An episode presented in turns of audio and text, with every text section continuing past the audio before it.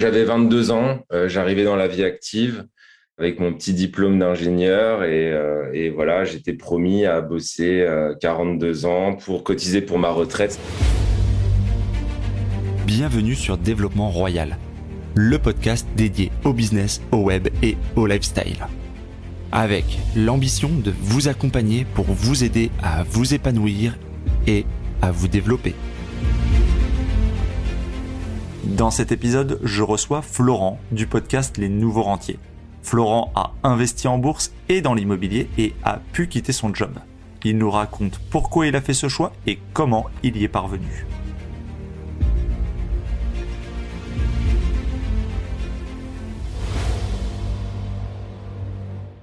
Bienvenue Florent, merci d'avoir accepté l'invitation, le retour après l'épisode qu'on a fait ensemble chez toi sur ton podcast.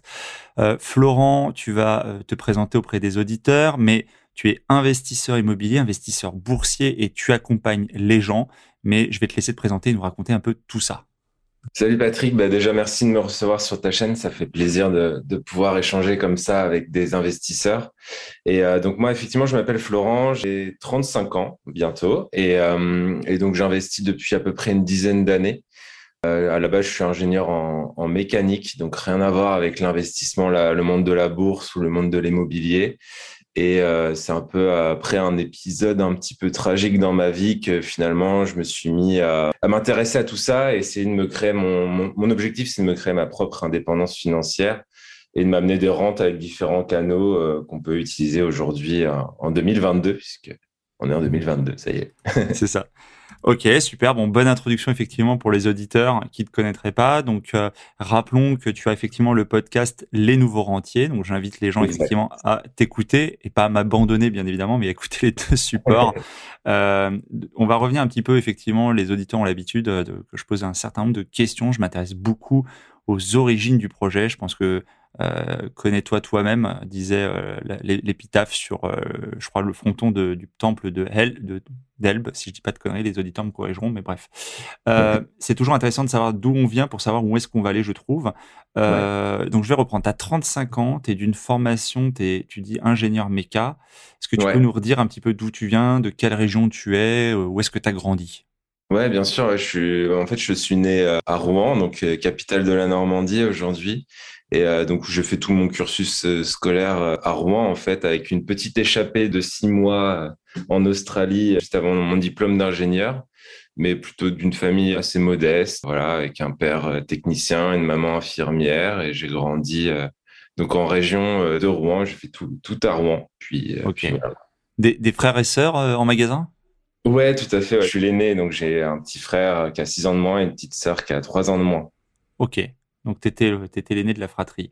Des parents qui qui ont jamais investi, qui ont jamais été, euh, je dirais, propriétaires de leur boîte ou propriétaires de résidence secondaire ou de choses comme ça? Non, non, j'ai plutôt une famille de professeurs, beaucoup de professeurs, des oncles et tantes, pas mal, euh, pas mal profs. Mes parents qui étaient plutôt dans la santé, du coup infirmières et techniciens de laboratoire en, cardiologie pour mon père. Et euh, ouais, non, on a, on a, vécu comme ça. Euh. Ok, bah, comme pas mal de gens, j'ai envie de te dire. Hein, oui, en fait, mes parents ont principalement acheté leur résidence principale. Et fait après, je crois qu'ils se sont même fait arnaquer par des assurances vie. Tu sais, à l'époque, il y avait des gens qui démarchaient qui démarchait et qui, qui venait te voir et qui essaie de te vendre des trucs et tout. Enfin, je sais pas trop, c'est un peu obscur. En tout cas, pas a... une famille d'investisseurs. Ouais, il y, y, a toujours ce genre de toute façon d'arnaque. À l'époque, c'était peut-être l'assurance vie. Après, t'as les mecs aux fenêtres et aujourd'hui, t'as peut-être des arnaques au NFT. Mais tout. les, époques évoluent, mais les arnaques restent. Euh, je reviens sur, euh, sur ton environnement un parcours scolaire euh, plutôt, je pense, bon élève. Tu, te diriges vers euh, une école d'ingé, j'imagine, pour faire ingénieur méca. Ouais, c'est ça. En fait, fin, fin de lycée, tu sais, on nous demande ce qu'on veut faire de notre vie entière. Et du coup, bah, c'est le stade où, où je suis allé voir un conseiller d'orientation. Et puis, il m'a dit, bah, tu as des bonnes notes en maths, tu as des bonnes notes en physique, fais une école d'ingé. Et puis après, j'ai eu la chance d'intégrer euh, l'INSA, qui est un réseau d'ingé, mais public, donc avec très peu de frais, puisqu'on paye juste les frais de scolarité. Donc ça, correspondait bien à mes parents puisque je restais, euh, je restais chez papa maman et en plus euh, l'école coûtait pas cher. Donc ça, ça allait bien. ouais, c'est c'est pas, c'est effectivement de toute façon c'est parmi les gens qu'on rencontre et qui avancent en âge, effectivement le, le coût de la scolarité des enfants est un problème qui revient. Personnellement, c'est des choses que j'ai anticipé ou j'anticipe ou je me pose la question, tu vois, pour la suite et qui sont aussi mmh. une motivation en se disant est-ce que investir c'est aussi préparer l'avenir de, de, de, sa progéniture? Et tu te dis il y a des écoles gratuites mais effectivement il y a quand même parfois des coûts de scolarité qui, qui augmentent même dans le gratuit ça coûte en fait hein. même faire la fac mettre ton enfant dans un appart etc ça coûte quelque chose comment t'es est-ce que tu te souviens enfant adolescent etc est-ce que tu t'es est-ce que quand tu te dis aujourd'hui j'ai fait ce que j'ai fait, est-ce qu'il y avait une genèse Est-ce qu'il y avait une, une, espèce de, tu vois, du, le haricot magique qui était là, prêt à germer? Est-ce que tu avais déjà l'envie de faire quelque chose, tu vois? Non, en fait, ça arrivait, comme je disais, après un épisode euh, tragique, c'est-à-dire que moi, en fait, j'avais, j'étais vraiment parti sur les rails, quoi. Si tu veux, j'avais mon diplôme d'ingé en poche. Le CDI. Euh, le CDI. Alors, pas encore le CDI, parce que j'étais en recherche d'emploi. Je venais de revenir d'Australie pour mon stage ingé euh, sur les fusées Ariane, donc très intéressant. Et en fait, là, bah, mon père m'a annoncé qu'il avait un cancer. Donc, euh, du coup, ça a un petit peu tout chamboulé, tout chamboulé dans ma vie. Ça a remis plein de choses en question. Donc, ça, c'était juste avant mon diplôme. il m'a annoncé ça en 2007 et puis il est décédé en 2009, il y a 12 ans aujourd'hui. Donc, j'avais 22 ans. Euh, j'arrivais dans la vie active avec mon petit diplôme d'ingénieur. Et voilà, j'étais promis à bosser 42 ans pour cotiser pour ma retraite, sachant que mon père est décédé à 57 ans. Donc la vie paraît plus fade tout d'un coup, euh, les objectifs euh, paraissent aussi plus fades et je pense que c'est pour ça, c'est ça qui m'a mis dans le bain en fait. Si tu ah bah, je comprends. Mais merci, merci déjà de nous partager cet élément avec avec nous, hein, avec un élément très personnel. Mais effectivement, je pense qu'il y a d'autres auditeurs qui ont été confrontés à ce genre de tragédie. Et je mm. comprends mieux, euh, comment dire. Effectivement, tu te dis le sens, le sens de tout ça, quoi. De te dire, je, ok, un boulot pendant 40 ans, 5 semaines de congés par an. Alors parfois un peu plus sur les corporations, les métiers mais pour finalement arriver aux portes de ta retraite où on, te dit, on te rabâche, tu profiteras, tu auras le kit euh, canne à pêche, euh, bottes et, bottes et ciré, et, en fait, tout peut s'arrêter en un claquement de doigts, quoi. Ouais, c'est ça. Et du coup, ça a complètement redynamisé ma vie, mais d'une autre façon. C'est-à-dire que ça donne une sorte de rage d'investir, de faire des choses, de mettre de profiter des choses, quoi. De profiter, non. Ouais, c'est profiter aussi beaucoup. Après, effectivement, il y a, y a, la première phase, on va dire, de deuil où tu te mets à profiter, claquer ton salaire et puis sortir et puis oublier un petit peu cet épisode. Et puis après, tu te remets un peu sur les rails et tu te dis, bah voilà, qu'est-ce que je veux faire de ma vie en fait? Est-ce que c'est ça l'objectif de ma vie? Est-ce que, est-ce que l'école d'ingé m'a formé pour faire ce que je veux faire de ma vie, etc. Donc, euh, pour, pour les gens qui traverseraient ça et qui nous écouteraient, tu te souviens comment tu as, gardé pied? C'est grâce à l'environnement, c'est grâce aux proches? Comment tu as, été résilient à 22 ans face à ce cataclysme? Ouais, c'est hyper dur en fait. C'est parce qu'en plus c'était une période où moi j'étais retourné chez papa maman parce que du coup je cherchais mon premier travail en fait. Bien sûr. Et en plus j'arrive premier pendant la crise de 2008-2009, donc beaucoup moins de travail par rapport à ce qu'on nous a promis en arrivant à l'INSA. Et euh, non, qu'est-ce qui m'a gardé sur les rails? Bah, En parler aux amis, en parler aux proches, euh, communiquer, pas se laisser abattre, pas tomber dans des excès comme euh, comme euh, l'alcool ou, autre quoi et, essayer de garder le, chemin. Surtout que moi en plus j'étais l'aîné donc j'avais une sorte une sorte de responsabilité en fait qui m'a parce que t'a aidé à garder euh, tu t'es tu t'es forcé à garder une apparence enfin une solidité de façade pour justement pour tes pour tes frères et sœurs quoi. Ouais voilà c'est ça. Et du coup ça ça m'a gardé un petit peu dans le droit chemin mais même mon frère qui était très jeune puisqu'il avait 6 ans de moins à l'époque donc il avait 17 ans il avait même pas encore le bac il a réussi aussi à rester, euh, rester dans le droit chemin. Donc, c'est vrai que c'est des épisodes de vie qui sont pas évidents. Mais après, c'est, je pense, c'est l'entourage qui fait que, effectivement, le contexte, l'entourage, voilà, le fait d'être, d'avoir des, gens qui sont bienveillants autour de soi, ça aide beaucoup, quoi. Bien sûr. Comment, euh, entre cet épisode et ce que tu commences à mettre en place, comment ça s'est structuré? C'est quoi? C'est un an plus tard, la réflexion autour de, de cet événement, le, comment dire, l'assimilation de cet événement fait que tu tu te mets à bosser en te disant bon, il, va falloir que je fasse en sorte bosser ne soit pas, comme on dit déjà, que je travaille, euh, que je vis pour travailler, non pas que je travaille pour vivre ou l'inverse. Tu vois, tu t'es, tu t'es mis ça comme objectif en fait au départ? Alors, euh, du coup, j'ai trouvé mon premier travail. Donc, je suis parti en région parisienne. Donc, ça, c'était euh, janvier 2010. Donc, j'ai commencé à travailler en 2010. Et en parallèle, en fait, de ce travail, j'ai commencé à, dès 2010, à taper comment générer des rentes, quoi. Donc après, sur Internet, on tombe sur tout et n'importe quoi quand on commence à taper ça. Mais euh, il y a un pilier qui m'a tout de suite intéressé, c'était la bourse. Donc tout de suite, j'ai lu des livres sur la bourse, je me suis renseigné par rapport à la bourse. Et j'ai mis des choses en place euh, pendant à peu près les six ans, je dirais. de 2010 à 2016, c'était vraiment. En fait, j'étais persuadé que j'allais devenir millionnaire euh, grâce à la bourse rapidement à cet, à cet âge-là. Il y a donc 10 ans, enfin 12 ans maintenant. Qu'est-ce qui. Euh, attends, je rebondis là-dessus, c'est hyper intéressant. Il y, a, énormément de gens, d'auditeurs, et c'est très franco-français de se dire, euh, tu vois, il y a l'effet de levier, et d'abord, on pense euh, immobilier au moment, au moment de la, sélection de ses premiers investissements et de ses premières recherches de, revenus passifs ou de rente. Tu te souviens, toi, pourquoi le switch Tu as dû, dû croiser ce spectre d'idées ou de produits. Pourquoi tu t'es finalement orienté pour, par la bourse? Qu'est-ce qui fait que ça t'a plus capté à ce moment-là? Bah, déjà, à l'époque, je viens d'une famille où on achète plutôt sa résidence principale. Donc, pour moi, l'investissement locatif, si tu veux, ça faisait même pas partie de mon spectre. C'était pas quelque chose que je connaissais. Je connaissais personne qui faisait ça dans mon entourage. Donc, c'était quelque chose de complètement abstrait et j'avais aucune notion là-dedans. Et donc, c'est pour ça que c'est pour ça que je me suis focus sur la bourse parce que je me suis dit que euh, le mécanisme était quand même relativement simple. C'est-à-dire qu'on définissait son budget mensuel, on épargnait 100, 50, 100 200, 300 euros en fonction de notre budget. Et puis on mettait de côté, et puis on investissait, et puis au bout d'un moment, les intérêts créent des intérêts, et puis. Euh, Tout à fait. Mais, mais même déjà à l'époque dans tes recherches, tu vois, je, comprends que c'était pas dans ton environnement et dans le spectre, mais euh, quand tu fais tes recherches, tu tombes pas sur de la documentation, sur euh, sur de la lecture ou quoi que ce soit qui te fait hésiter entre les deux, quoi. Tu, tu passes vraiment à côté de l'immobilier, quoi. Ça tombe pas du tout dans ton champ de recherche, quoi. Sur ta recherche. Ouais, je pense qu'il y avait aussi beaucoup moins de, déjà de ressources. Tu n'avais pas Insta à l'époque, je pense. Tu avais les débuts de Facebook en 2010. Et du coup, il y avait beaucoup moins d'accessibilité aussi sur l'information et les blogs que j'ai trouvés à l'époque, qui existent toujours aujourd'hui d'ailleurs, euh, parlaient essentiellement de bourse en fait. Moi, j'ai trouvé, j'ai mis six ans à trouver quelqu'un qui parlait d'immobilier en fait. D'accord. Et alors justement, donc six ans plus tard, il y a cette rencontre avec l'immobilier. Tu peux nous dire un petit peu comment tu tombes là-dessus? Est-ce que tu comment tu démarres du coup dans ce spectre-là?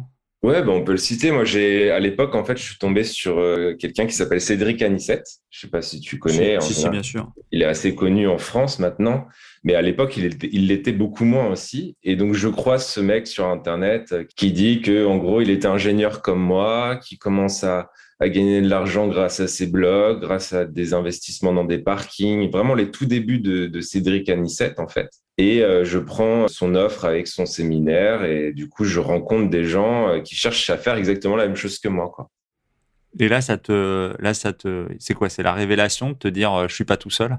Bah, c'est ça, en fait. Tu te retrouves à côté, assis à côté. Alors, le séminaire, il est, à l'époque, il était beaucoup plus petit aussi, donc beaucoup plus accessible. Je crois que le premier que j'ai fait, donc c'était en 2016, on était peut-être 200 ou 300 dans la, dans la salle. Donc, beaucoup plus accessible. Même Cédric était beaucoup plus accessible. Et puis, tu te, tu te retrouves avec des gens, en fait, qui te disent, ah, bah, moi, j'en suis euh, au troisième immeuble. Moi, je suis rentier. Enfin, voilà, tu croises des gens qui t'amènent à un autre niveau de, de perception, en fait, qui pètent un petit peu toutes les plafonds que tu t'es mis tout seul, en fait. Genre, je peux pas acheter parce que je suis en résidence principale en région parisienne, enfin plein, plein de plafonds en fait qu'on peut se mettre tout seul.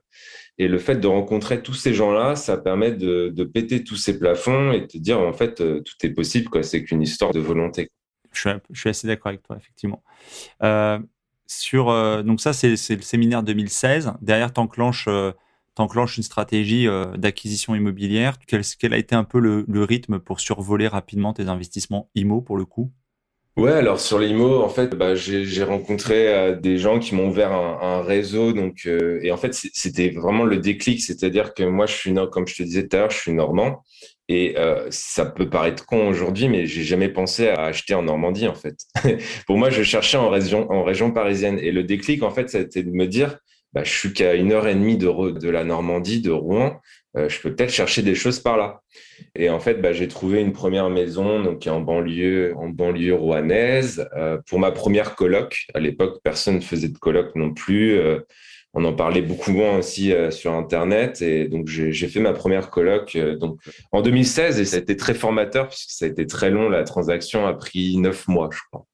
Ouais, ça me, ça me fait même plus je, je sursaute même plus. Comme je sais que moi, j'ai on en a déjà discuté, j'ai des, des transactions qui prennent toujours une plombe, donc je sursaute même plus sur les délais des autres. Ouais, euh, non, mais tu sais, euh, par rapport à ça, c'est le gap entre les formations qu'on peut avoir et la réalité. C'est qu'effectivement, en théorie, euh, en deux trois mois, c'est fait. Et puis bon, là, il y a eu des complications qui ont fait que la, la transaction a, a pris neuf mois. Et en fait, comme je m'ennuyais, bah, j'en ai cherché un deuxième. Donc, j'ai acheté les deux premiers en même temps. J'ai trouvé un appartement pareil sur, là dans Rouen. Donc, j'ai acheté et puis donc j'ai acheté les deux en même temps à peu près quoi enfin les, actes définitifs. Tu as acheté deux produits assez différents. Tu achètes une maison d'un côté, un appartement de l'autre. Hmm. Qu'est-ce qui fait que tu as choisi deux produits différents? Comment tu as tu sais, sur les auditeurs, on a des gens euh, primo, on a des gens avancés en stratégie. C'est toujours mmh. intéressant de savoir qu'est-ce qui a été le, comment dire, le, bon, tu cherches avec, j'imagine, un rapport, un ratio surface, prix, etc. et sectorisation. Qu'est-ce qui fait que tu prends quand même deux produits assez, euh, différents? C'est avant tout les opportunités et puis les. Moi, je reste un scientifique, donc euh, les calculs de rentabilité, la situation du bien, les possibilités aussi de, part et d'autre. Euh, la maison avait une grande possibilité d'extension puisqu'il y avait un grenier en fait qui faisait 50 euh, mètres carrés qui n'était pas pris en compte dans le prix de vente et qui était complètement exploitable puisqu'on a rajouté, quand je dis on, c'est moi et les artisans, trois chambres et une salle de bain. Donc en fait, on s'est retrouvé avec une coloc de six et du coup, c'était une rentabilité, rentabilité qui était qui était très importante quoi. Et le deuxième, c'était tout simplement euh, aussi euh, le fait d'acheter bien en dessous du marché. C'était un héritage. Je pense que le, fils n'avait pas de notion. Il a voulu le mettre lui-même en vente, en fait, si tu veux, sur le bon coin, mais il n'avait pas une réalité du marché puisque c'était pas lui qui l'avait acheté et du coup, il était bien, bien en dessous du marché. D'accord. Euh, justement, par rapport à ça, il y avait un risque, sur un point purement technique, de réajustement du prix, tu sais, par aussi bien par euh, le service des impôts qui peut mettre son nez dedans ou par euh, le vendeur lui-même qui réalise après coup que le prix est vraiment trop bas, non? Étais quoi T'étais 10% plus bas ou t'étais vraiment genre 50% moins cher? Par rapport au marché, à l'époque, je pense que cet appart, il devait être à 200 000 et je l'ai eu à 130. Ah oui, mm. gros écart. Ouais. T'avais pas peur, justement, ton conseil, le notaire, tout ça, t'ont pas dit attention, il y a un risque euh, là-dessus? Non, franchement, je j'ai pas eu cet, euh, cet avertissement. Et puis moi, tu sais, une fois que j'ai une idée, j'y vais. Et puis je me oui, bien sûr. Non, mais je, je crois que c'est un risque qui existe dans certains cas, en fait. Hein. C'est voilà, c'est donc c'est marrant. C'est tu vois, c'est plutôt. je crois que, c'est c'est plus quand tu as un achat et une revente derrière. Ou quand un ouais, il y a ça et il y a aussi l'histoire quand je crois quand c'est entre parents. Tu vois, genre tu t'as, je sais pas, ton oncle qui te cède un truc et euh, il minore vachement le prix pour éviter que tu payes trop en frais, etc. Tu as un risque de requalification. Mais effectivement, entre deux personnes qui ne se connaissent pas, c'est pas forcément peut-être le cas, sauf s'il y a d'autres héritiers qui ont un risque de conflit ou des choses comme ça. Ouais, bah là, ça s'est passé comme ça et je pense que tout le monde était content. il était à 150 000, j'ai dit 130 sans trop, sans trop y croire et puis euh, en montrant que voilà, j'étais sérieux pendant la visite, que, que j'avais les financements, que tout allait bien se passer et puis ça rassurer le, le vendeur et puis il m'a dit oui. quoi. T'achètes, euh, achètes donc 130 d'un côté, plus travaux. De l'autre côté, t'achètes combien le, le deuxième Alors, euh, La maison, c'était peut-être 70 euh, 000, je crois, quelque chose comme ça. Ok. 80 000. je sais même plus les chiffres. C'est ouf. Euh, ça fait ouais, ça fait 7 ans et du coup, j'ai même plus les chiffres en tête. Mais ouais, euh, en fait, les deux, avec travaux, m'ont coûté autour de, de 140, 150 000 euros, quoi, à peu près. Donc j'ai tout emprunté à la banque. Euh, Alors attends, si tu en avais un 130 d'un côté, 70 de l'autre, tu es à 200 d'acquisition euh, Ouais, à peu près. Enfin, oui. Donc, oui, mais pas la même banque, donc c'était vraiment deux, deux, opérations différentes. Ok. Total, total, t'étais quoi? T'étais avec les travaux après, t'étais dans les 250, peut-être plus, non? Euh, non, non, non, euh, dans les 150, euh, ouais, euh, ah, sur les deux opérations. Ouais, au total, cumulé. Non, 300 000, quoi, si tu ouais, 300, ouais. notaire et, et 300 tout, à peu près. 150 000 par opération, à peu près. Et, et tu as financé deux opérations en simultané Chaque banque savait ce que tu faisais de chez l'autre ou, ou tu as, été, as été un peu discret, on va dire, là-dessus? J'ai été très discret, non. Le, le, premier était un investissement locatif, donc c'était mon premier, donc ça s'est très bien passé pas de souci, euh, l'enveloppe était là. Moi, j'attendais juste que ça se décoince avec le, avec le vendeur. Et de l'autre côté, je l'ai passé en résidence principale parce que j'avais un travail à l'époque qui était itinérant. Donc, j'ai justifié le fait que je voulais retourner en Normandie euh, dans mes racines et je l'ai passé en résidence principale. Ok. Donc, ça, c'est quoi? C'est 2017 2017, ouais. ouais. Après, tu, tu fais ces deux-là en 2017. Tu réitères quoi en 2018, 2019 2018, ouais. 2018, je trouve un, immeuble, euh, pareil en région euh, normande. Donc un immeuble qui est mis à prix à 170 000, euh, non 180 000, je crois, qui fait 170 mètres carrés, six petits six petits donc quatre petits studios et d'environ 25 mètres carrés, dont deux mansardés, qui sont sous les toits. Et au rez-de-chaussée, deux appartements avec jardin qui font à peu près 40 mètres carrés, donc des, des grandes pièces. Ça marche. Et donc là, tu finances un projet complet à combien? Tu avais de la réno, j'imagine, de la mise Ouais, beaucoup de réno parce que c'est un vieil immeuble normand. D'ailleurs, je suis encore dans la réno pour être totalement honnête. Euh, à l'époque, en fait, il y avait trois appartements qui étaient loués sur les six. Ouais. Euh, donc, j'ai pas emprunté assez. En fait, j'ai eu de quoi refaire les, les, trois premiers, on va dire. Tu as sous-évalué les travaux? Tu t'es un peu blairé sur le chiffrage? Ouais, bien sûr. Ouais, c'est ça. Quand on n'a pas l'habitude du gros œuvre et du second œuvre, c'est un peu, c'est un peu difficile. Non, mais c'est même pire que ça. C'est que je les ai même pas chiffrés, quoi. Si tu veux. Ah oui, d'accord. T'as même pas fait passer quelqu'un. En fait, c'était pas non plus non louable, si tu veux. Ouais. Mais disons que tu as chiffré au nez, quoi, en fait. T'as même ouais, pas voilà, euh, J'ai mouillé mon petit doigt, tu vois, pour l'image, je l'ai levé, j'ai regardé le sens du vent, j'ai fait, allez, 80 euh, 000. Et puis j'ai pris mes 80 000 à l'avant, quoi. Ok, donc tu as fait 180 et 80, tu as fait 260 financés. Ouais, à peu près, ouais. À peu près. Mm. Et en fait, mm. au lieu de 80, il fallait compter quoi 120, 140 en, en réno, quoi. ouais, même plus. Je suis encore dedans, euh, je suis encore dedans, mais après, c'est pas gênant en soi parce que. Oui, oui, mais c'est quoi C'est conformité des évacuations, c'est le ravalement, c'est des huisseries, des trucs que tu n'avais pas forcément chiffrés de base. J'ai une toiture à refaire qui n'était pas prévue. Euh, Alors pour les auditeurs, une toiture, puisqu'on parle souvent de la fameuse toiture, tu as combien de surface et combien ça coûte de refaire ta toiture? T'as quoi as en C'est une avancée de toiture, c'est-à-dire que c'est euh, sur les jardins, sur les rez-de-chaussée en mode jardin, ils ont rajouté une avancée, mais qui était avec de la tôle de garage et de la charpente de garage. Donc, quand on a démoli pour refaire, en fait, on s'est rendu compte que la charpente était moisie, que la tôle condensée, enfin que c'était pourri, quoi. Donc, il fallait changer euh, cet aspect-là. Donc, c'est une petite surface. Hein, c'est c'est peut-être, euh, je sais pas, je dirais 20, 30 mètres carrés de toiture. Ok. Peut-être un peu moins même. Et du coup, c'est quand même un billet de 10 000, quoi, parce qu'il faut, faut remettre euh, la charpente, quoi. C'est toujours ça, c'est petit, petit souci, mais euh... petit souci, mais grosse facture, quoi. Ouais, puis je me suis fait un petit peu avoir. Ça, c'est le problème aussi de gérer à distance, c'était bien.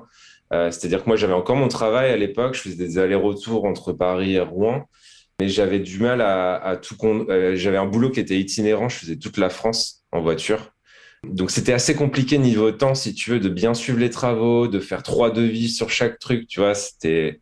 J'ai fait l'erreur de prendre un courtier en travaux, en fait, euh, qui m'a amené des bons artisans, mais qui, je pense, était avec du recul aujourd'hui, était quand même relativement cher. Bah, ils mettent ça comme au, courtier en travaux, en fait. Hein. Ils surchiffrent pour lui mettre son, son ticket à lui, quoi. Ouais, moi j'ai vu la facilité de, de, déléguer en fait, mais je me suis pas rendu compte de ce que je perdais en, en com. En... T'as une idée, non? Tu dirais quoi? 10% de trop? Ouais, 10%, 20% sur certains postes même. Hmm. Ah oui, 20% ça commence à faire beaucoup. Bon, 10% des fois c'est un mal, un mal acceptable quoi. Bah si tu veux, en fait là, je suis en train de refaire la toiture de son jumeau, puisque mhm. du coup c'est la part d'à côté. Euh, J'en ai pour deux fois moins cher. Ah oui, c'est là ça commence à être, euh, être trop trop gourmand là pour le coup. voilà, donc euh, donc c'est le manque de temps, manque de disponibilité de ma part qui m'a coûté quand même assez cher et qui, qui m'a aussi empêché peut-être de, de, faire plus de, de travaux à l'époque quoi. Bon, c'est comme ça. C'est comme ça en fait. Après, on apprend. Personne n'est parfait. On fait des erreurs, mais on avance. Quelqu'un m'a dit un jour blessure d'argent n'est pas mortelle. Oui, voilà, c'est ça. En fait, moi, tu sais, j'ai une, très, une philosophie. Enfin, en fait, quand tu as connu un petit peu la mort d'un proche comme ça, il n'y a, plus grand-chose qui t'attend, il n'y a plus grand-chose de grave, en fait. Euh, tant qu'il n'y a pas mort d'homme, effectivement, pour moi, c'est pas hyper grave ce qui se passe dans la vie. Quoi. Oui, et puis c'est pas un côté un peu nonchalant, mais euh, bon, j'assume. Non, et puis c'est pas des, c'est pas, ça, reste des sommes où, avec du recul, entre tout ce que tu fais à côté, tu relativises. Tu vois, ça te met pas euh, dans la stratosphère, quoi. C'est pas, tu prends pas une douille, euh, donc tu peux pas te relever, quoi. C'est perdre 5K sur, un budget travaux, c'est pas, c'est pas perdre 500, 500 k, quoi. C'est pas, on n'est pas tout à fait dans le même, euh, dans le même, dans la même problématique. Et, j'imagine que même ces 500 k pour certaines personnes, c'est la, c'est notre problématique à 50 ou 500, tu vois, c'est euros. j'imagine pour certains. Euh, je vais, je vais recentrer. Donc là, c'est tes investissements de 2018. L'histoire suit son cours. Et derrière, euh, alors t'exploites ça comment d'ailleurs? Tu t'exploites ça en meublé, meublé de tourisme, nu? Alors à l'époque, il y a une grande fête à Rouen qui s'appelle l'Armada, où il y a les bateaux qui viennent euh, sur les quais de Seine. Ça tombe pile poil au moment où je finis mes, mes deux premiers appartes. Enfin, mes artisans finissent ces deux premiers appartes. Et du coup, en fait, euh, bah, je les mets en Airbnb pour tester, en fait. Et là, tu te gaves. Euh, Ouais, même pas, parce que pareil, j'ai fait des erreurs. J'avais Ah, t'as mis vachement bas. Ouais, t'as mis. Bah, j'ai laissé faire l'application, quoi, en fait. Hein. Ouais, t'as mis 50 balles alors que les, tes voisins louaient à 200 balles, quoi. Ouais, peut-être. je sais pas. J'ai fait ça. J'ai fait ça moi sur euh, sur la Riders Cup, tu vois. Donc euh, je sais très bien de quoi il s'agit. Ouais, voilà, je pense que les algorithmes d'Airbnb, ils sont pas faits euh, pour euh, des événements ponctuels comme ça. Effectivement, euh, c'est des genres d'événements, on peut vraiment se gaver, mais je l'ai pas fait. Je l'ai juste mis en normal pour prendre les premiers commentaires, tu vois, vraiment dans un objectif testé. Et puis, en fait, ils sont toujours à Airbnb aujourd'hui. Hein. Ok. Donc, sur un parc, aujourd'hui, tu as combien de lots locatifs? Tu que sur de l'habitation D'ailleurs, tu que sur des appartements d'habitation? Ouais, du coup, j'ai la coloc donc de 6, la maison, la coloc de 4, donc l'appartement que j'ai acheté en même temps que la maison. Et dans l'immeuble, en ce moment, il y a 4 Airbnb, puisqu'il y en a un où je vivais aussi. Je n'ai pas dit, mais quand j'ai quitté, enfin, c'est après dans, l'histoire, mais quand j'ai quitté mon travail, je suis revenu dans un, dans un des appartes. Donc, il y en a 4 en Airbnb aujourd'hui, un en location longue durée et un en réno. Ok. Et tu, tu as, continué, donc post-2018, ou tu. Non, finalement, tu as ce parc-là, donc ça veut dire que tu as arrêté après en 2018 d'acquérir. Alors, ce qui s'est passé, en fait, c'est que après, du coup, je me suis dit, bah, ça y est, euh, j'ai déjà une petite rente qui tombe, euh, j'ai à peu près remplacé mon salaire. Euh, je me suis dit, tiens, je vais faire une dernière opération. parlons, parlons, chiffon, mais tu avais, avais quel, à peu près quel salaire? Tu étais à quoi? Tu étais à 2K, 3K Tu étais à combien euh, entre, deux, entre et trois selon les primes. Selon, les primes. Et, ton, et, là, d'un seul coup, tu arrivais à remplacer presque ça euh, avec euh, le cash flow, avec le fameux cash flow de tes, de tes appartements et de tes investissements. Ouais, c'est à peu près ça. Autour de 2K, ouais. Autour de 2K. Donc là, tu te dis, je commence à être quand certains entendent parler de FIRE, des, des, des, frugalistes et des mecs à la retraite, à la early retraite, tu te dis, je suis dans le, je suis dans le lean fire ou dans le fire, hein, c'est-à-dire que je suis, entre les 2 et 3 cas qui me permettent euh, bah, théoriquement de plus travailler comme je le faisais jusqu'à présent, quoi, de plus être forcément salarié. Bah ouais, en fait, après, moi, j'avais lu les livres de Robert Kiyosaki, tout ça. Il disait à partir du moment où, en fait, tu arrives à générer tes, tes, charges fixes, en fait, il peut plus t'arriver grand chose, quoi. Et puis, j'avais quand même ce feu intérieur, effectivement, qui, qui était toujours là. En fait, l'objectif, c'était quand même de quitter mon travail, de, kiffer un petit peu, de profiter de la vie et, de est-ce que est-ce que t'aimais est-ce que t'aimais ton pardonne-moi mais est-ce que t'aimais ton boulot? Est-ce qu'il y avait est-ce que ton boulot t'insupportait ou est-ce que t'aimais bien ce que tu faisais par ailleurs? Alors les dix années où j'ai travaillé franchement j'ai vraiment aimé mon travail puisque j'ai réussi à me créer un travail que enfin me créer euh, me faire embaucher en tout cas et me, me créer quelque chose qui me convenait quoi si tu veux euh, donc j'ai beaucoup aimé ça. Après, ce qui s'est passé, c'est que l'ambiance s'est vraiment détériorée euh, dans ma. J'ai changé deux fois de travail, hein. donc j'ai fait trois boîtes différentes et euh, j'ai été commercial, j'ai été ingénieur. Enfin, je suis vraiment multicasquette. J'ai fait un peu de tout quoi. Et la dernière boîte, en fait, l'ambiance se dégradait. Mon chef s'est barré. Mon chef s'est barré et en fait, je sais, j'ai appris qu'il était, qu'il partait en rupture conventionnelle pour reprendre une société. Et, du coup, ça faisait des mois que j'arrivais pas à aller voir mon chef, en fait, si tu veux. Parce que c'est pas évident de dire, euh, de négocier une rupture conventionnelle, tout ça, c'est vraiment pas évident. Et j'ai eu cette opportunité que mon chef l'avait fait. Donc, je suis allé le voir. Je lui ai dit, bon, bah, écoute, tu sais ce que je fais et tout. Moi, j'ai quand même un projet. Euh, j'aimerais bien tester euh, d'autres choses que le salariat, créer ma boîte, faire, faire des choses par moi-même. Est-ce que tu peux me donner cette opportunité finalement de, de partir en rupture conventionnelle ok. Et alors, ça c'est bien. Bah, je l'ai mis un peu dans une position où il pouvait pas trop me refuser puisqu'il venait de l'avoir pour lui-même. Donc ça s'est très bien passé.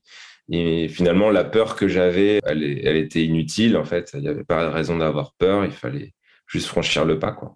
D'autant qu'il y a un intérêt pour la boîte à le faire. Je veux dire, euh, mis à part le fait de se séparer d'un salarié qui a, qui a plus trop envie d'être là, donc tu te dis vaut mieux, euh, vaut mieux éviter quoi, vaut mieux lui filer une prime et qu'il parte plutôt que de le garder à tout prix et, ou qu'il tente de faire un procès ou un arrêt maladie à rallonge, non C'est un peu ça la philosophie? Ouais, mais après, ça dépend vraiment de la vision de la société. Euh, en général, c'est effectivement, je suis d'accord avec toi, c'est plutôt dans l'intérêt de la boîte de laisser partir un collaborateur qui veut partir.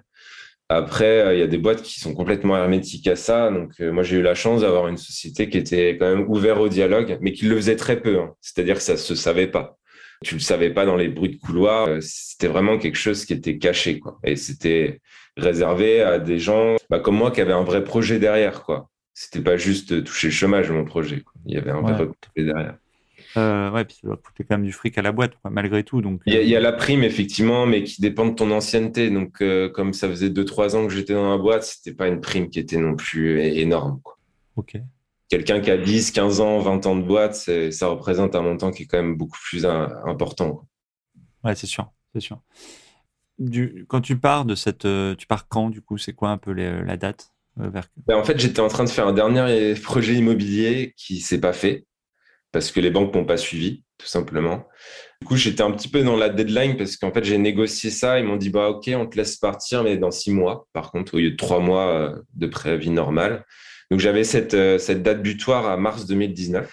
OK.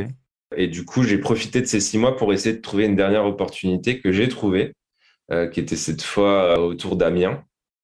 Euh, une autre coloc et en fait bah, j'ai signé euh, j'ai signé le compromis et puis après j'ai pas trouvé de, de financement. Ouais.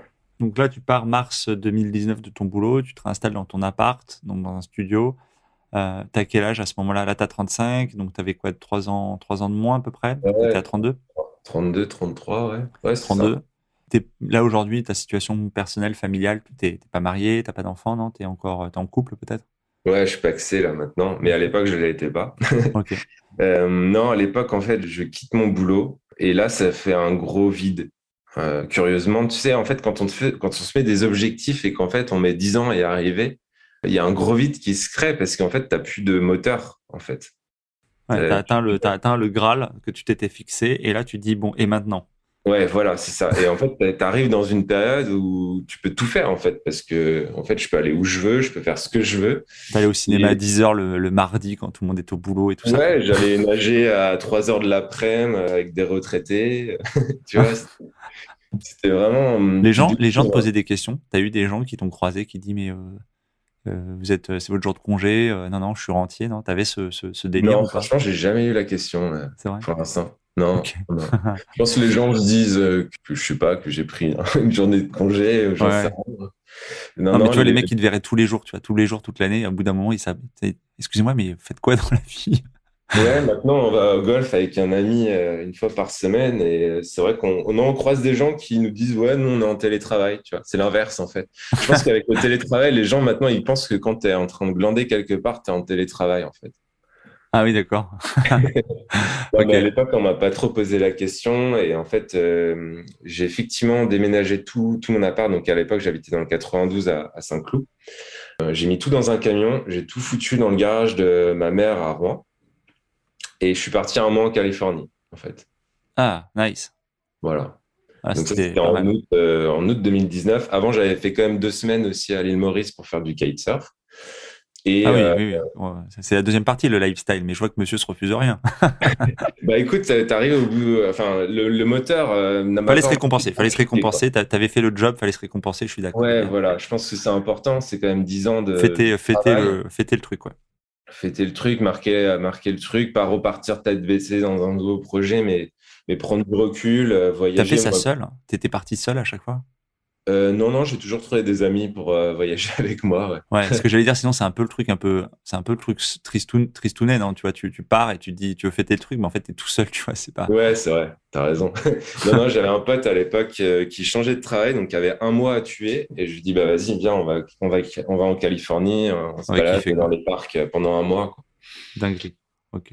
Ouais, c'était vraiment cool l'opportunité, et, et ça m'a fait prendre conscience d'un truc qui est un peu peut-être débile, mais en fait, que en un mois en Californie, en voyage, j'ai dépensé autant que ce que je dépensais à Paris en un mois. ouais. Parce que j'avais plus de loyer, en fait. Ouais. ouais. Et là, là, tu, ta vie prend une autre dimension quand tu commences à réaliser aussi ce, ce, genre de choses, quoi. Et puis après, je suis reparti encore avec mes frères et sœurs cette fois. On est parti trois semaines à Bali aussi. Ah, bien, bien. Ouais, t'as vraiment fait une belle année. Euh, bah, J'ai eu raison en plus parce que juste avant le Covid. Euh, ah oui, oui, bah oui, tout à fait. Ouais. Après, ça s'est fermé. C'était l'année où il fallait voyager. Quoi. je ne savais pas à l'époque, mais euh, j'ai été content de l'avoir fait. Et puis après, je suis revenu. je suis revenu donc récupérer mes meubles. Ça correspondait aussi à la date à laquelle je récupérais le troisième appart qui était en rénovation. Ouais. J'ai mis foutu tous mes meubles dans cet appart et puis voilà, nouvelle vie, nouveau départ quoi. Ok. Et c'est là aussi où tu arrives, euh, t'es quoi, t'es, fin de l'année 2019, c'est là où tu crées ta boîte et où tu crées notamment l'activité de, d'accompagnement sur l'investissement immobilier, enfin l'investissement boursier, pardon. Bah alors en parallèle, ce que ce que j'avais pas dit, c'est que depuis 2014, je tenais un blog sur cette évolution, cette quête personnelle avec plus ou moins de succès, on va dire, mais euh, il y avait un blog qui s'appelle, euh, qui est toujours là, hein, qui s'appelle French Potential, qui est là depuis 2014, euh, dans lesquels je partageais un petit peu toute cette histoire, quoi. Et du coup, bah, au fur et à mesure, tu, ramènes un petit peu d'audience, quoi. Il y a des gens qui me suivaient un petit peu et tout. Et puis, et puis le fait de partir en rupture conventionnelle aussi, j'ai voulu profiter de, de l'ACRE, l'aide à la création d'entreprise. Au lieu de toucher le chômage, je préférais avoir un apport. Euh, donc ça m'a forcé aussi à créer mon auto-entreprise. Et puis après, à l'époque, je pensais que j'allais accompagner des gens euh, à investir dans l'immobilier, puisque c'était ma, ma, plus grosse réussite finalement personnelle. Quoi. Mais c'est pas finalement ce que le chemin que tu as pris. As, avec l'ACRE, tu quoi? As créé, tu, me disais, je crois que tu as un statut auto-entrepreneur, tu étais en train de basculer en, en SASU, c'est ça? Ah non, à l'époque, j'étais, je suis resté en auto-entreprise jusqu'à cette année. Je suis passé en SARL euh, en mai euh, de 2021. D'accord, SARL cette année, ok. Ouais, Et euh, le dispositif ACRE, deux mots là, ça, ça consiste en quoi? Ça consiste en fait, c'est d'ailleurs c'est rendu plus accessible maintenant grâce à une loi que Macron a pondue. C'est-à-dire que maintenant, si tu montes un dossier, tu peux aussi demander une démission et toucher le chômage. Euh, ce qui était absolument pas possible à mon époque. Pour les gens qui statent, maintenant, si on monte un dossier, j'ai un ami qui l'a fait. On a un projet de création d'entreprise, on pose sa démission et on touche donc l'ACRE. L'ACRE, c'est quoi? C'est as 40% de ton chômage, tes deux ans de chômage, euh, en deux fois, pour qu'ils servent en fait en apport de capital pour ta société. Bon, après, tu en fais ce que tu veux puisque tu es en auto-entreprise, mais, mais on te verse en fait 45% de tes droits de chômage en deux, en deux shoots, quoi. On te fait... En deux shoots, ouais. Le premier shoot à la validation du dossier et le deuxième shoot six mois après. Ok. Et euh, par contre, après, Finex, en fait, tu as tout le capital de tes droits chômage en un coup, enfin 45%. Donc euh, l'État se fait euh, quasiment une année d'économie de droits chômage. Mais par contre, il te file le cash tout de suite, quoi. C'est ça. Ok. Et c'est ouvert à des fonctionnaires aussi ou c'est ouvert que aux pro... Alors, côté fonctionnaire, j'en ai aucune idée. à voir, à voir.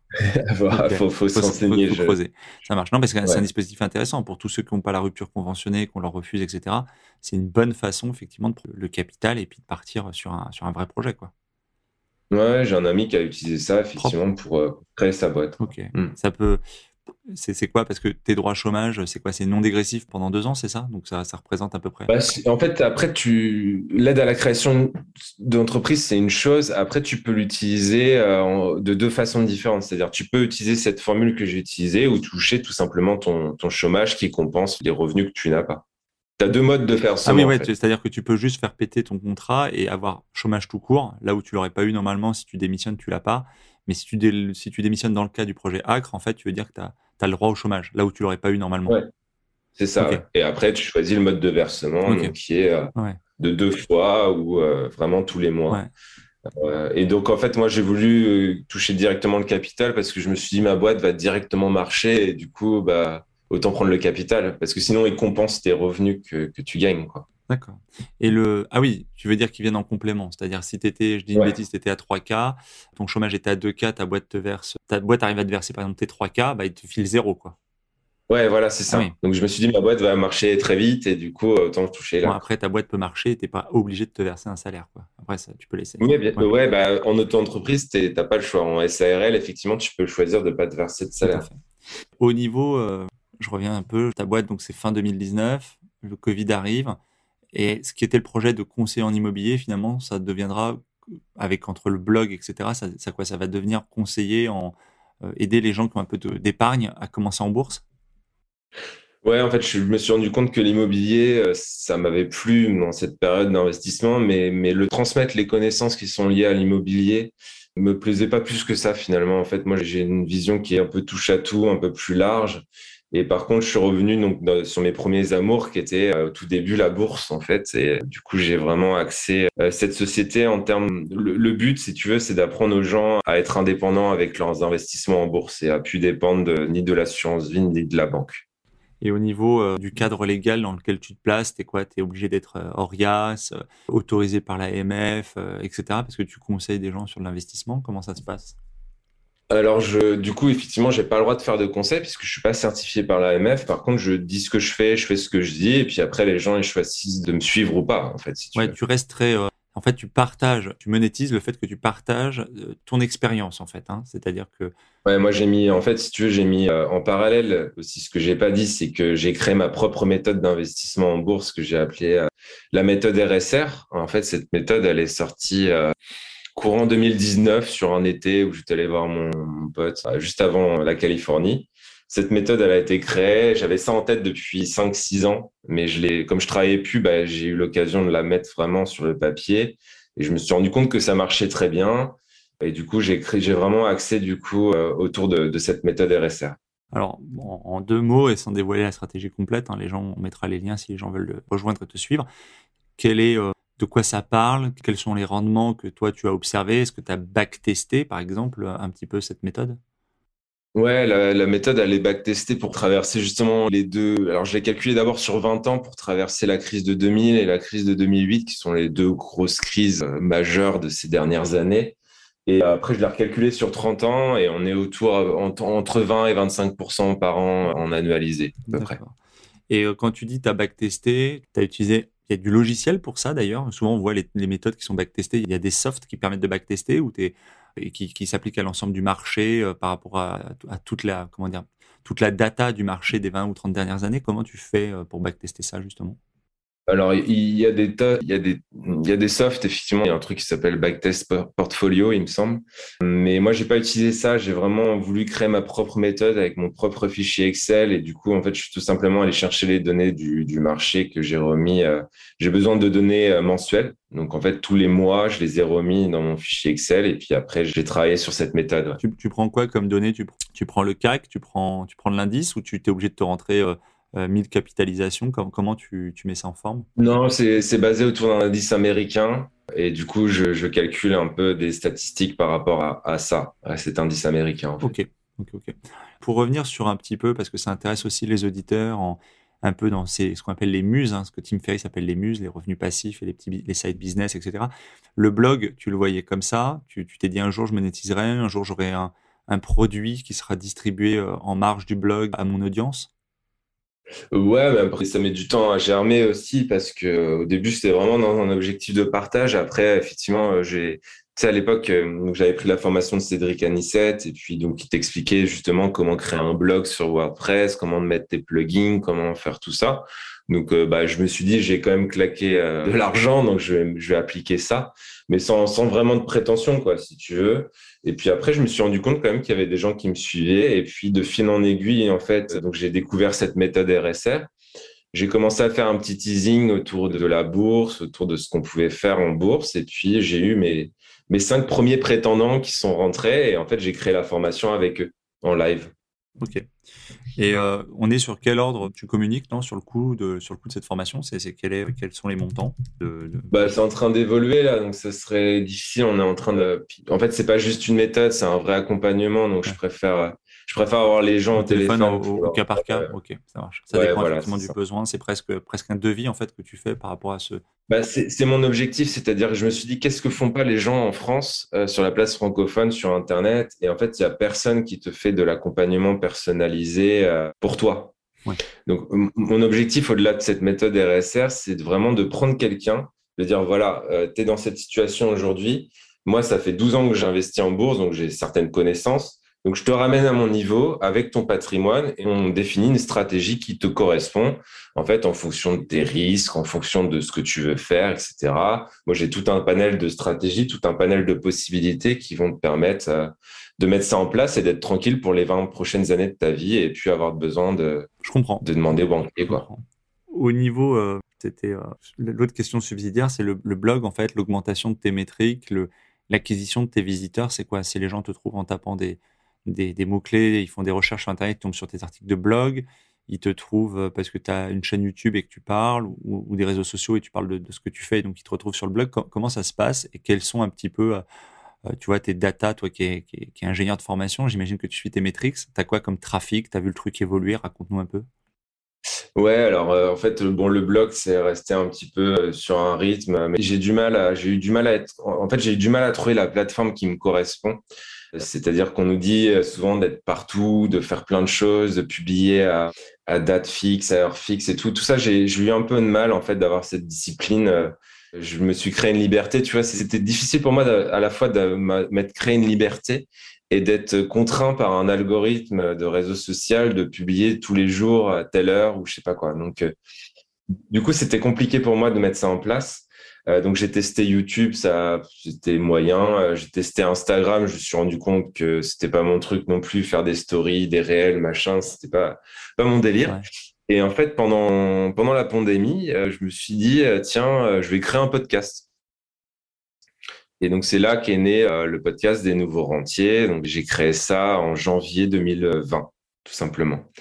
Et donc c'est c'est ça en fait, si tu veux mes premiers les premières personnes qui ont rejoint l'accompagnement, c'était vraiment mon audience des blogs, donc euh, j'avais peut-être 300-400 mails à l'époque, euh, quelque chose comme ça.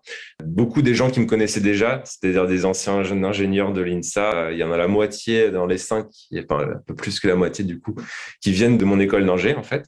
C'est intéressant, c'est que bon, la, la, conversion chez des gens qui te connaissent est quand même meilleure que d'une audience qui ne te connaît pas personnellement. Et l'autre élément, c'est que sur 300-400 d'audience, tu fais 4-5 leads qui finalement décident de, devenir des, prospects, enfin des clients euh, réels. Quoi. Donc tu as un taux de conversion qui est celui qu'on observe habituellement, c'est-à-dire de, de 3 à 5 en fait. Ouais, c'est ça. Et puis principalement, effectivement, des, gens qui me connaissent et puis euh. Ça rassure aussi parce que du coup, la méthode RSR, pour, euh, à l'époque, bon, euh, du coup, il euh, faut que les gens fassent confiance dans ça, il faut, faut, vendre un produit sur Internet et tout. Donc, ça a été plus facile, effectivement, de vendre auprès de mon entourage. Mais j'avais quand même deux, trois fans et du coup, ça a complété un petit peu mon, mon, réseau perso, quoi, on va dire. Mm, mm. Et ça a fait boule de neige, c'est-à-dire tu as commencé avec ces cinq. Est-ce que le, lancement du podcast, justement, tu peux nous donner un petit peu tes, métriques. Tu as lancé, donc tu dis euh, euh, janvier 2020, c'est ça? Ouais, janvier 2020. Bah, On est un an euh, après. On est un an en... Enfin, qu'est-ce que 2020, non, je dis une bêtise, on est deux ans après. Tu as vu l'évolution, tu as, été comment dire, sur ton habitude de publication, tu publies toutes les semaines, tous les 15 jours, comment tu publies? Alors, au tout début du podcast, je me suis mis un challenge, j'ai fait 30 jours, 30 podcasts. J'en ai fait un par jour. J'en ai fait un par jour au début. Bah, c'était le confinement, donc euh, franchement, à part parler dans un micro, j'avais pas grand chose à faire. Donc j'ai raconté comme ça un petit peu mon histoire, mes objectifs, mon, mindset, euh, mes, habitudes, voilà, vraiment euh, parler de plein de choses différentes, quoi, pour ramener, ratisser large, parler à plein de gens, enfin vraiment parler de moi en fait, parler de ce que je fais, de ce que j'ai fait, etc. Et en fait, ça a amené comme ça des gens. Et maintenant, j'ai un rythme de publicité publication qui est un petit peu plus euh, dispersée. C'est un, podcast par semaine en général, le jeudi. Le jeudi à midi, il y a un nouveau podcast qui sort et puis euh, c'est un rythme qui me convient bien en fait. Et du coup, euh, aujourd'hui, on est, il y a à peu près entre 5 et 6 000 écoutes mensuelles à peu près. C'est sur ces écoutes, sur, sur ton côté proactif pour te faire connaître. Tu, on dit souvent que quand on produit du média, faut aussi être capable de comment dire marketer ce média, distribuer, communiquer autour. Es, euh, quelle est ton, comment dire ta façon de te faire connaître ton podcast à part venir chez moi? Euh, bah, écoute, à la base, c'était, euh, j'avais même pas cette notion. Je suis un très mauvais marketeur. Moi, je, suis très mauvais. Faut, faut savoir, faut avoir confiance, conscience de ses faiblesses aussi. non, écoute, je pense que c'est le bouche à oreille à l'époque, le fait d'être un petit peu tous il n'y avait pas grand, moins de podcasts encore peut-être en 2020 qu'aujourd'hui. Du coup, bah, les algorithmes m'ont bien placé. J'ai eu mon, petit effet boule de neige d'algorithme. Et puis, euh, et puis après, effectivement, là, mon objectif depuis 2021, euh, c'est de, aussi d'échanger avec d'autres entrepreneurs, d'échanger euh, avec d'autres podcasteurs et, voilà, de se faire connaître aussi en, croisant un petit peu euh, nos audiences, puisqu'il y a des gens qui t'écoutent, il y a des gens qui m'écoutent, euh, des gens qui vont être intéressés par ce que tu proposes et vice versa, quoi. Donc, Tout à fait. Et puis au final, c'est le groupe qui augmente sur 5 à 6 000 écoutes mensuelles. Donc j'imagine que tu n'es pas encore techniquement monétisable par rapport aux algos. Nous, on est distribués tous les deux chez Ocha. On peut, on peut citer la plateforme. Hein. Ouais pas encore monétisable? Ah, c'est à 5000 écoutes, mais honnêtement, j'ai pas envie d'activer euh, cette monétisation. Euh, ça, ça, rajoute une petite pub au début du podcast. J'ai demandé à combien ça rapportait à Ocha, ils m'ont pas vraiment répondu. Donc, j'ai pas envie de faire un YouTube euh, de podcast, quoi, où tu as deux pubs par podcast. Ou, tu vois, je, je, suis assez d'accord. Moi, j'essaie de, plutôt de chercher en fait un, un partenariat ou un sponsor si parmi les auditeurs, il y en a qui ont, qui ont une boîte et une thématique qui est légitime et qui rejoint celle du développement de, ses finances personnelles ou du développement personnel. Tu vois, je, le dis souvent, j'ai un, par exemple, j'ai un partenariat avec Alizio, que, j'aime bien mmh. citer, pour la lecture. Donc, il m'offre notamment un certain nombre de livres qui m'intéressent dans mathématiques, donc euh, que je peux faire gagner aux auditeurs. Euh, et c'est plutôt ce genre de choses que j'envisagerais, tu vois. Euh, presque une participation financière fixe pour effectivement citer quelqu'un, un, un, produit ou quelqu'un ou une entreprise, en tout cas, qui, pour lesquels j'ai j'ai une vraie, euh, une vraie adhésion et, que j'aime bien en tant que moi-même utilisateur, etc., ça pourrait faire sens, tu vois. Euh, ouais, tout à fait. Je suis assez d'accord, effectivement, parce que sinon, après, on se retrouve avec une pub qu'on maîtrise pas vraiment. Et... Pour le miel pop, c'est. Euh, ouais, voilà, c'est ça. C'est pas l'objectif. Et puis, et puis l'objectif, c'est vraiment de partager. Avec ce podcast, c'est vraiment l'objectif de, de partager. Il n'y a pas de, il y a pas d'objectif de monétisation, quoi. non, non, mais moi j'ai commencé exactement sur le même, sur le même délire, c'est-à-dire que je partageais les, tu vois, à la machine à café, euh, mes histoires, mes rencontres, les séminaires, euh, les galères d'investissement, etc.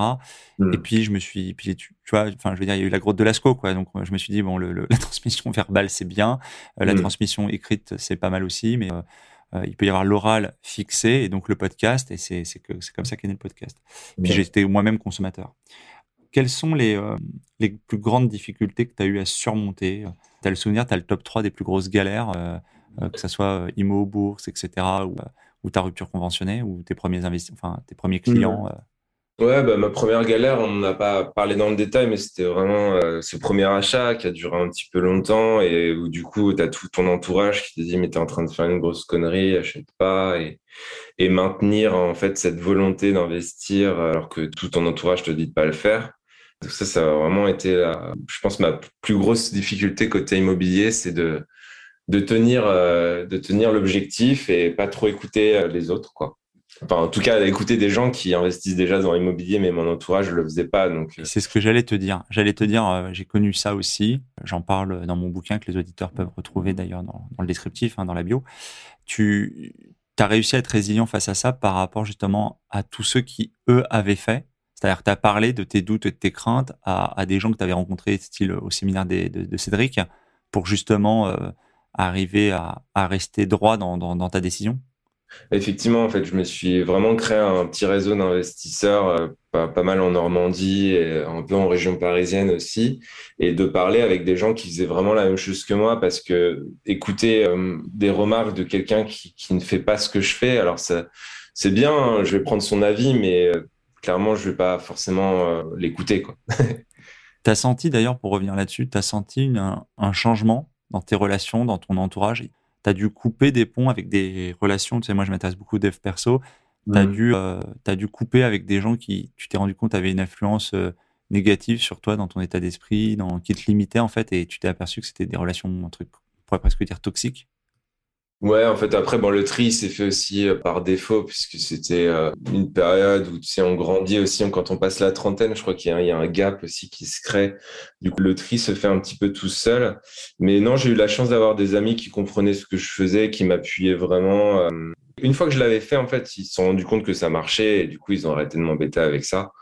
Et donc, j'ai la chance d'avoir des amis d'enfance qui sont toujours là aujourd'hui et j'ai pas eu besoin de faire ce tri, hein, entre guillemets, ouais tes formations euh, scientifiques, j'imagine que tu es hyper intéressé et, avec entre la bourse, etc., tu as dû te mettre assez tôt dans la crypto aussi, non? Alors la crypto, euh, j'en ai entendu parler au moment euh, où ça a fait le premier, les premières ascensions à 60 000 dollars là en 2017. Et du coup, ma formation, ce que j'avais appris sur la bourse faisait sauter. Enfin, j'avais le bouton bulle qui s'était mis en gros sur mon écran, quoi. Donc je suis pas rentré à ce moment-là. J'ai été patient. Moi, je suis vraiment sur des stratégies d'investissement long terme, de patrimoine, mais vraiment euh, à 5-10 ans, quoi.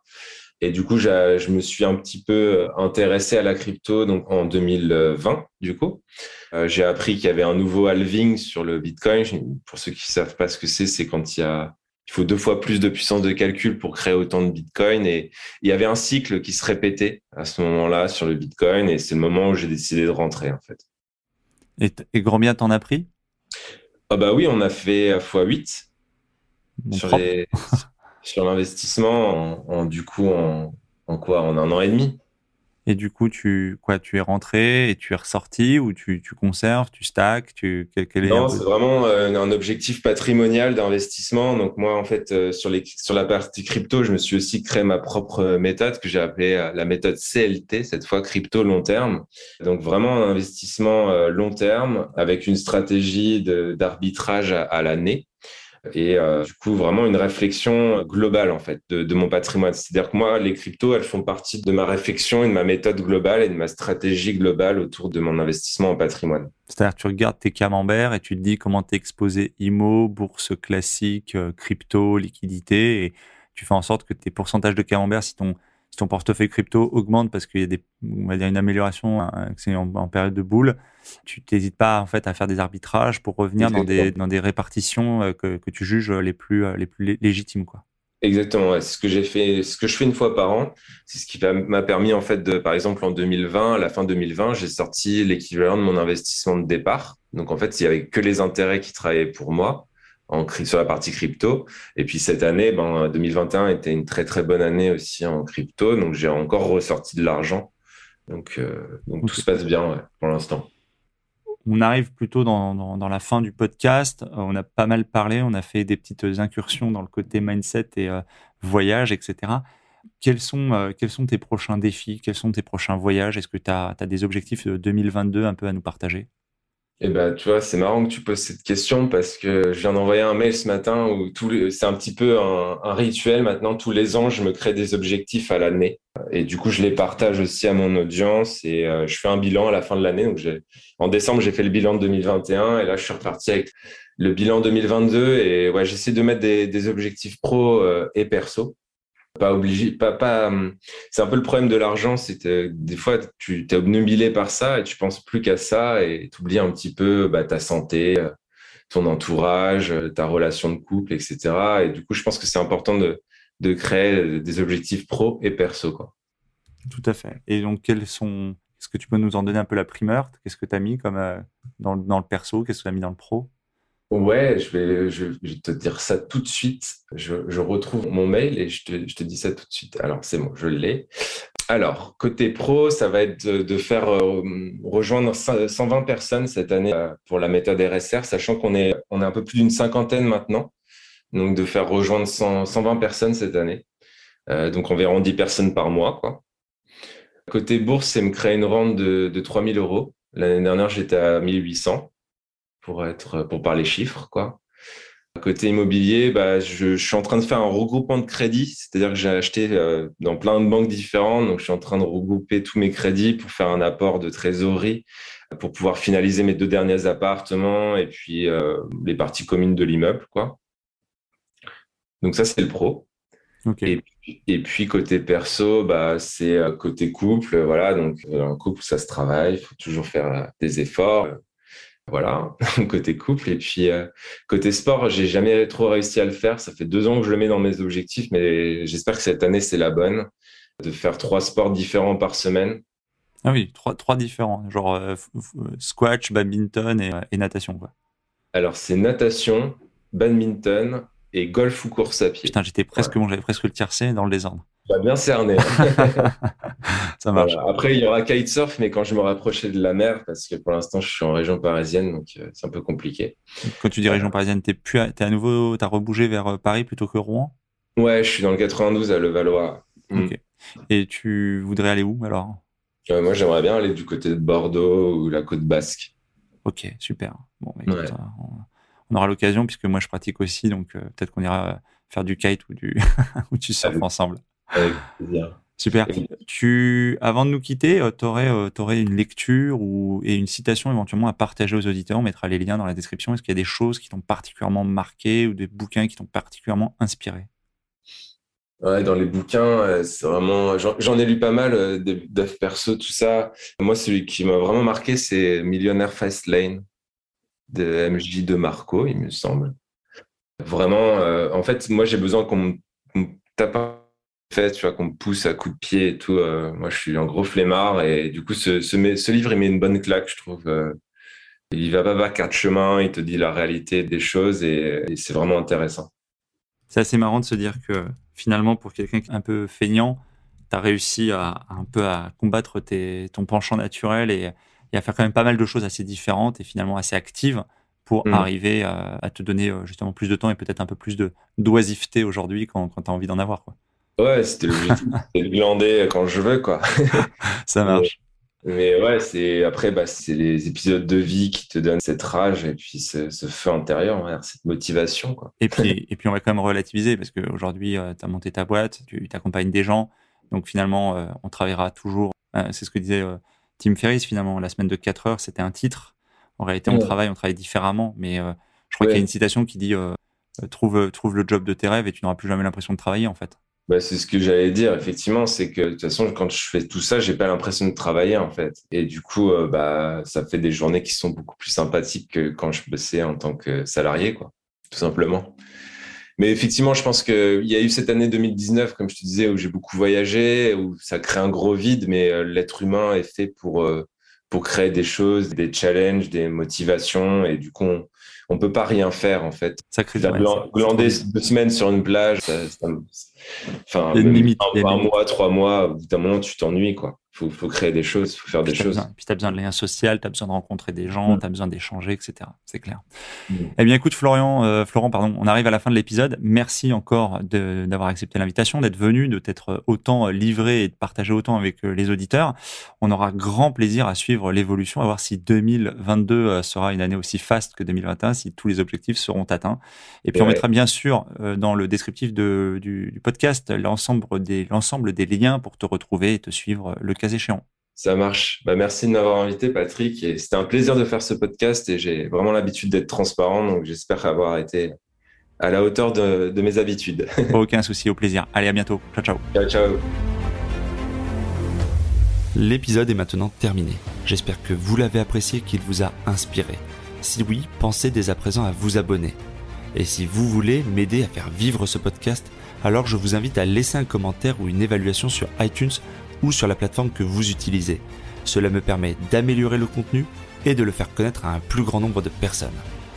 Et pour vous remercier de votre aide, je ferai chaque mois un tirage au sort parmi les nouveaux contributeurs et j'offrirai une heure de coaching ainsi qu'un bon d'achat de 20 euros sur Amazon. Le nom du gagnant sera publié sur Facebook. Vous pouvez bien sûr me retrouver sur ma chaîne YouTube ainsi que sur Facebook, Twitter et Instagram. Je mettrai les liens dans le descriptif de l'épisode et sur le site internet www.développementroyal.com. Je vous dis à bientôt pour de nouveaux épisodes. Si vous êtes arrivé à la fin de ce podcast, alors permettez-moi de vous proposer un passage à l'action. Si vous voulez apprendre à vous organiser pour devenir plus efficace dans votre business et dans votre vie, alors dans ce cas, inscrivez-vous à ma formation Super Organisée. C'est simple, il vous suffit de suivre le lien dans le descriptif de l'épisode ou sur le site www.développementroyal.com.